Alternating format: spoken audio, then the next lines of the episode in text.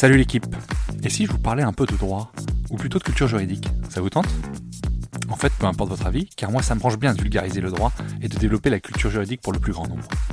À la croisée des chemins entre références historiques, applications pratiques et notions théoriques, je vous propose de m'accompagner afin d'essayer de simplifier la compréhension de nos notions juridiques avec, si possible, un ton léger et un peu d'humour.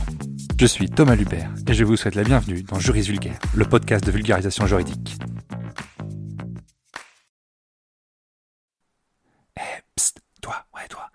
Veux me donner un petit coup de pouce, donne une note et un avis sur le podcast. Ça aide au référencement et surtout ça me fait très plaisir. Allez, bonne écoute. C'est une décision très importante que vient de rendre la Cour de cassation, très médiatique, puisqu'elle concerne Éric Zemmour. On voit ça tout de suite. L'avantage de cette décision, c'est que sans polémiquer outre mesure sur euh, le personnage qu'est Éric Zemmour avec ses idées, elle nous permet d'aborder le délit de contestation de crimes contre l'humanité. Alors concrètement, que s'est-il passé? Eh bien, au cours d'une émission de télévision sur CNews, Éric Zemmour s'est vu rappeler par un autre chroniqueur qu'il avait déclaré que Pétain avait sauvé les juifs français dans une autre émission. Ce à quoi Éric Zemmour a répondu simplement c'est encore une fois le réel. Suite à cette émission et à ces déclarations, des associations de lutte contre le racisme et l'antisémitisme ont reproché à Éric Zemmour d'avoir tenu ces propos en considérant qu'il revenait à contester l'existence d'un crime contre l'humanité, en l'occurrence la Shoah. Ces associations, elles ont saisi la justice et la Cour d'appel, dernièrement, a relaxé Éric Zemmour de ce délit de contestation de crimes contre l'humanité. C'est à ce moment-là que les associations ont formé un pourvoi en cassation. Alors on va commencer par un petit point sur ce qu'est la contestation d'un crime contre l'humanité. C'est la loi qui sanctionne la contestation de crimes contre l'humanité. Cette contestation, elle peut consister à minorer le crime ou à le banaliser de façon outrancière. Cette infraction, elle est constituée y compris lorsque les propos tenus évoquent des personnes qui ont décidé ou organisé le crime mais qui n'y ont pas participé ou n'ont participé que partiellement à leur exécution matérielle. C'est au juge qu'il revient d'apprécier le sens véritable et la portée réelle des propos reprochés en examinant notamment les éléments de contexte invoqués par les plaignants.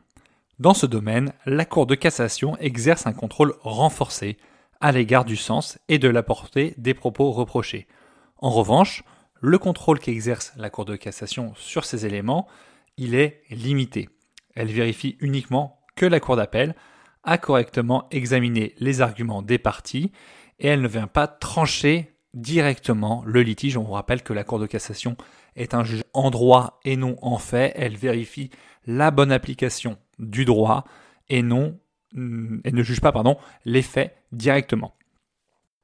La Cour de cassation a donc décidé de casser l'arrêt, c'est-à-dire qu'elle annule la décision de la Cour d'appel et elle renvoie les parties devant une Cour d'appel autrement constituée. C'est-à-dire qu'Éric Zemmour va être rejugé pour ce délit de contestation de crimes contre l'humanité. Pour justifier cette cassation, la Cour estime que contrairement à ce qu'avait retenu la Cour d'appel pour relaxer Éric Zemmour, les propos reprochés peuvent constituer un délit même s'ils portent sur une personnalité, en l'occurrence le maréchal Pétain, qui n'a pas été condamné pour crime contre l'humanité. D'autre part, la Cour d'appel, elle aurait dû également considérer qu'en affirmant que c'est encore une fois le la déclaration d'Éric Zemmour, ce dernier a repris pour son compte les propos selon lesquels le maréchal Pétain avait sauvé les juifs français.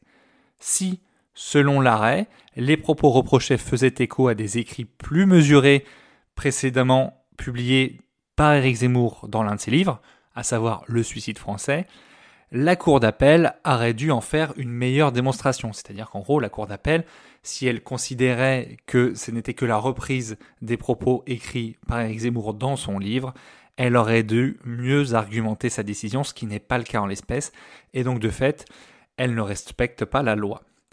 De fait, la conclusion de tout ça, c'est que Éric Zemmour, eh ben, il va se retrouver à nouveau devant une cour d'appel, à nouveau d'un potentiel délit de contestation de crimes contre l'humanité, en l'occurrence la Shoah.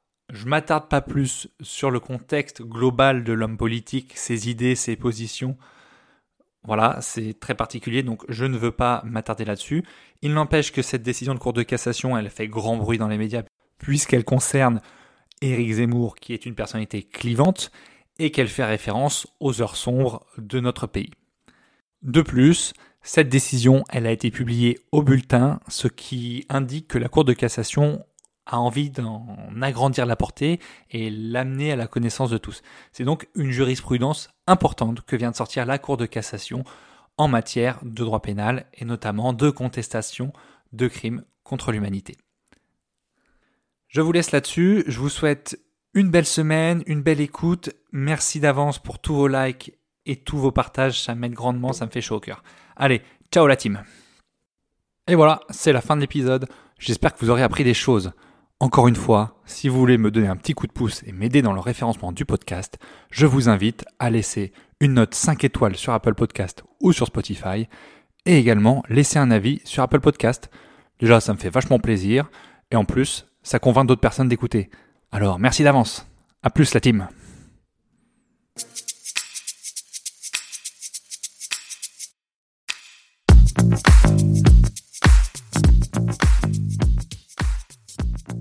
Vous voilà arrivé au bout de l'épisode et vous êtes plus proche de devenir juriste qu'hier. Merci d'avoir écouté jusqu'au bout. Si vous avez des questions, des remarques ou si vous souhaitez échanger, n'hésitez pas à me contacter sur LinkedIn ou par mail. Tout est dans la description.